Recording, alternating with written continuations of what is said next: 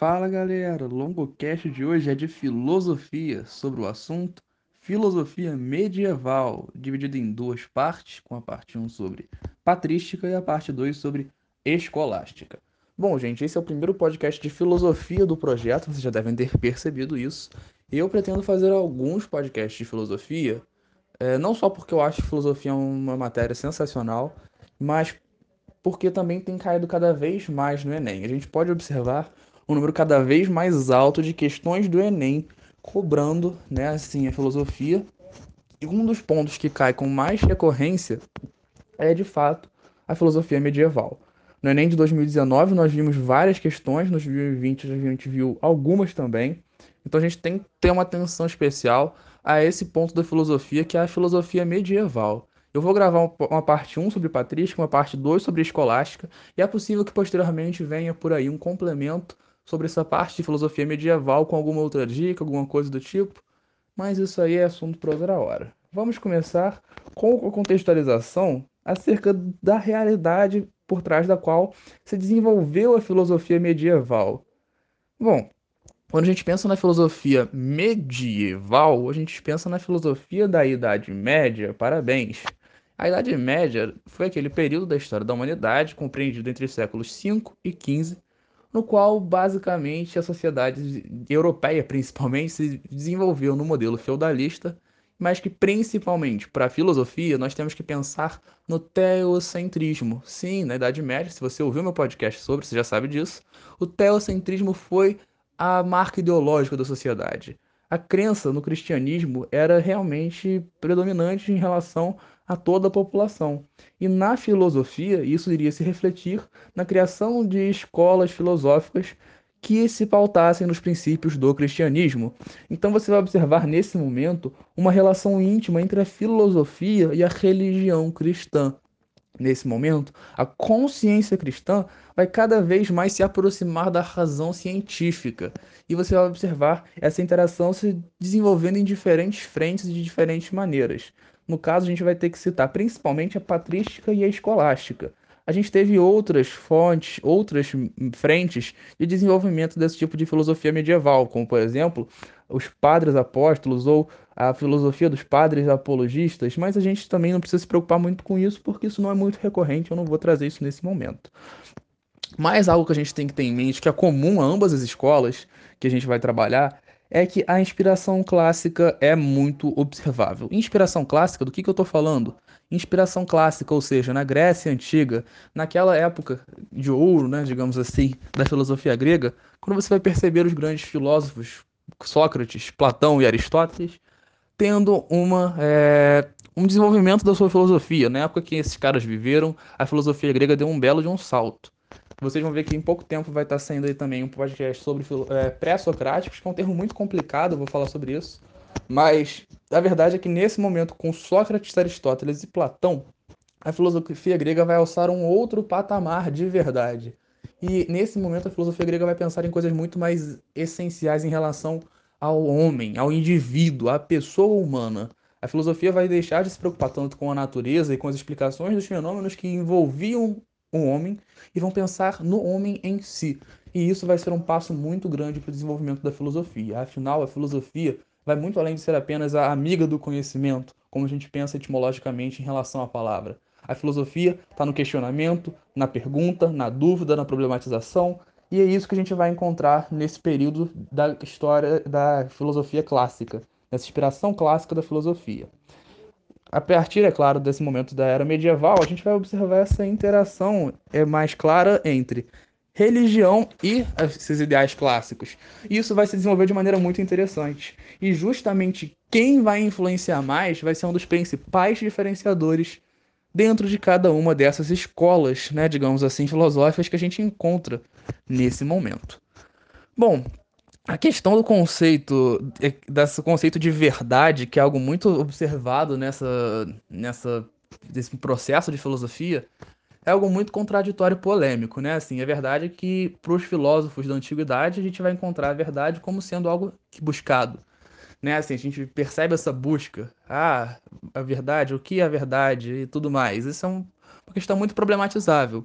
Para os pensadores cristãos medievais, isso vai se tornar ainda mais problemático. De que maneira? Porque para os cristãos, para os filósofos dessa época, a verdade já havia sido revelada. João 8,32, se não me engano. Né? Eu sou o caminho, a verdade e a vida, disse Jesus. Então, para o cristianismo, para os filósofos cristãos, você vai observar essa figura do quê? De um de uma verdade que na realidade já foi revelada, porque a verdade teria sido revelada para esses filósofos juntamente à revelação de Jesus Cristo, né, da encarnação divina. É basicamente isso.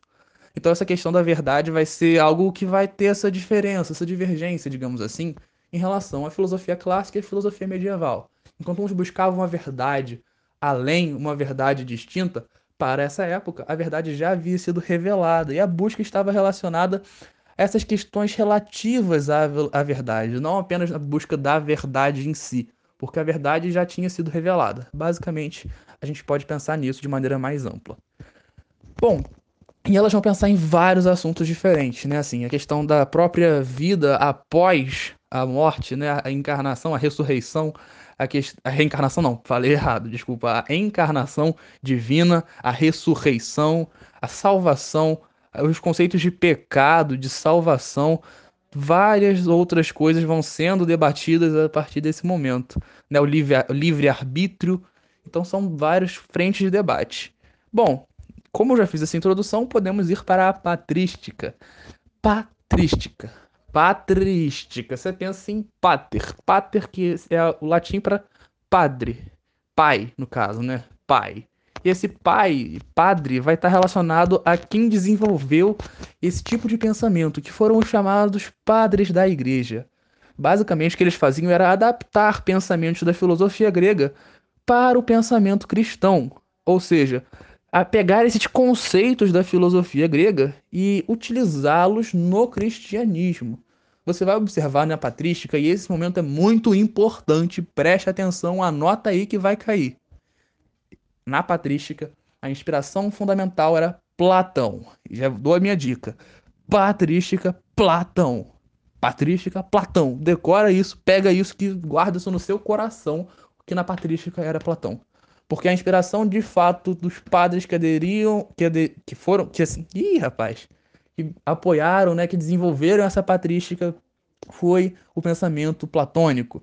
Né? Se a gente vai observar justamente essa questão da chamada alegoria da caverna, né, que a gente conhece tanto, e se você não conhece, relaxa que isso vai chegar até você em algum momento. Vou falar um pouco disso é, em outro momento. Mas essa alegoria da caverna de Platão, que é tão citada às vezes em redações, tão famosa, né, na qual a realidade sensorial está muito além da nossa capacidade de, de visualização. Nós estamos presos, olhando para as sombras de um mundo muito mais amplo que está lá fora. E isso está relacionado à alienação, a muitas coisas. E assim, quando alguém sai, a pessoa é mal recebida dentro. É muito interessante esse mito da essa alegoria da caverna para explicar essa questão do mundo das ideias. E os filósofos da patrística vão se aproveitar muito dessas ideias platônicas para poder desenvolver a sua aproximação entre filosofia grega e cristianismo. Vão fazer associações, por exemplo, entre essa alegoria da caverna e a própria revelação divina, na qual Deus veio ao mundo para revelar-se a humanidade, revelar a salvação, e foi mal recebido, né? foi crucificado, foi morto. Então vai ter uma questão muito interessante nesse processo de aproximação entre fé e filosofia a partir desse pensamento platônico. Né? Você vai observar muitos é, teólogos atuando nesse momento, debatendo coisas como a questão da própria imortalidade da alma, a, o fato de ser apenas um Deus e esse Deus ser uno e trino, né, a Santíssima Trindade, são os chamados mistérios da fé, coisas muito complexas que às vezes as pessoas passam anos, passam a vida inteira estudando e não vão encontrar uma resposta final para isso, porque são de fato mistérios, são coisas muito complexas, né? E a principal figura desse processo foi Santo Agostinho. E já vou adiantando o nome dele, porque, quer dizer, alguns chamam de Agostinho de Hipona, mas a igreja reconhece-o como Santo Agostinho.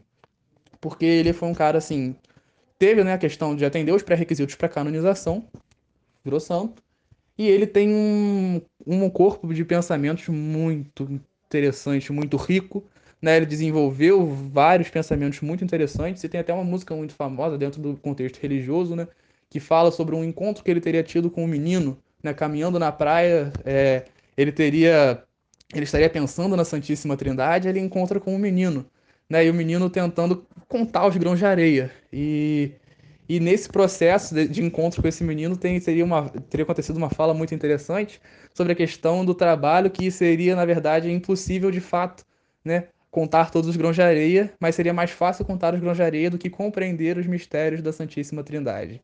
E isso é de uma, de uma pureza, de uma beleza interessantíssima se a gente parar para observar que da complexidade por trás. E por isso que eu acho que é muito interessante quando a gente pensa nesse momento como algo construtivo em relação ao pensamento cristão por parte da filosofia, no qual se aplica a filosofia ao pensamento cristão e isso permite uma ampliação muito interessante, um avanço muito interessante dentro dessa teologia.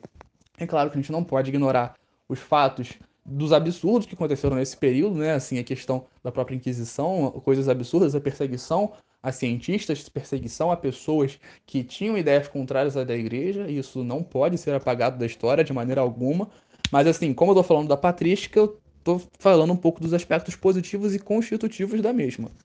Então, nessa história de Agostinho, a gente já tem uma noção e ele, na verdade, é considerado o principal expoente da patrística, né? Assim, além de Santo Agostinho, a gente vai observar também Inácio de Antioquia, Ambrósio de Milão e alguns outros importantes, mas de fato Agostinho é o mais importante deles, assim, de maneira histórica falando. E ele vai ser o cara que mais cai nos vestibulares dentro da patrística, isso é importante falar. Ano passado, se não me engano, caiu uma questão de Santo Agostinho no Enem, e ano retrasado caíram duas. Então a gente tem que ter essa atenção especial à filosofia medieval, porque é algo que pode fazer a diferença na sua nota no final das contas. Afinal, às vezes isso não vai ser tão enfocado numa sala de aula quanto a história. Então, atente-se a isso, é importante, faz diferença. Para você ter uma noção da importância de Agostinho historicamente para a igreja, ele foi nomeado como um doutor da igreja. Esse título só foi dado a 25 pessoas. 35, perdão, 35 pessoas. Então a gente tem uma noção da, da influência desse cara dentro desse processo de teologia. E ele também vai debater sobre coisas como maniqueísmo. Que isso, Lucas? O que, que você está falando? Maniqueísmo está relacionado a uma constante dualidade, uma espécie de conflito constante entre bem e mal, como se fossem duas forças em choque. Lembra quando eu falei de zoroatrismo lá no áudio sobre a Antiguidade Oriental, falando dos persas, que era uma religião dualista? Então, quando a gente pensa no maniqueísmo, é basicamente isso. Quando a gente tem duas forças em conflito, uma representando o bem e outra representando o mal. Que um exemplo mais fácil? Pensa o Superman e o Lex Luthor. O Superman é sempre o cara bonzinho nas histórias. É claro que recentemente a gente vai observar algumas outras coisas, mas pensa que eu tô falando até os anos 90. Ignora o que veio de 2000 para cá. Até os anos 90, pelo menos, a gente pode ter essa imagem mais clara de um Superman o quê? Representando sempre a figura da, daquele que é correto, daquele que é bom, daquele que é bom o tempo todo. Enquanto o Lex Luthor não fazia uma coisa que prestasse. Era sempre o errado, era sempre o vilão, então você vai observar o quê? Um conflito constante entre o bem e o mal. O bem que luta contra o mal, que luta contra o bem, e são duas forças opostas. Isso é o maniqueísmo. Só que isso não se aplica, é claro, apenas aos quadrinhos ou à filosofia. A gente pensa nesse pensamento maniqueísta para a própria sociedade. Quando nós vemos uma política hoje tão polarizada, a gente muitas vezes tem uma, um pensamento maniqueísta quando, pelo menos até 2016, vamos voltar um pouquinho, que era menos complexo, já era problemático pra caramba, mas era um pouquinho menos complexo do que hoje em dia, né? A gente observava, ah, é, é fulano é herói, fulano é vilão, fulano é vilão, fulano é herói, ah, quem é quem, quem é quem, quem é bom, quem é mal, ah, vai todo mundo morrer. Calma, que só agora. Agora que o problema começou de verdade. Bom, já começou tem bastante tempo. Ah, enfim, vamos, não vamos nos perder. A verdade é que esse dualismo, esse maniqueísmo está relacionado a esse pensamento dual, de que você tem duas forças agindo e que uma é sempre boa e a outra é sempre má. E na realidade é muito complicado a gente ter esse tipo de pensamento, a não ser que em espaços muito específicos, como o pensamento de Agostinho, que você vai observar que às vezes você vai estar cometendo erros. Se você considera alguém constantemente bom, você está anulando a possibilidade dessa pessoa errar. E a gente sabe que isso é impossível. O ser humano é essencialmente um ser falho, um ser que comete erros. Isso é parte da nossa natureza. Então, nós não podemos ignorar essa questão é, a gente não pode considerar essa questão maniqueísta como algo sendo plausível para nossa realidade. Momento Longócrates aqui agora, hein? Meu nome de filósofo para quem não pegou.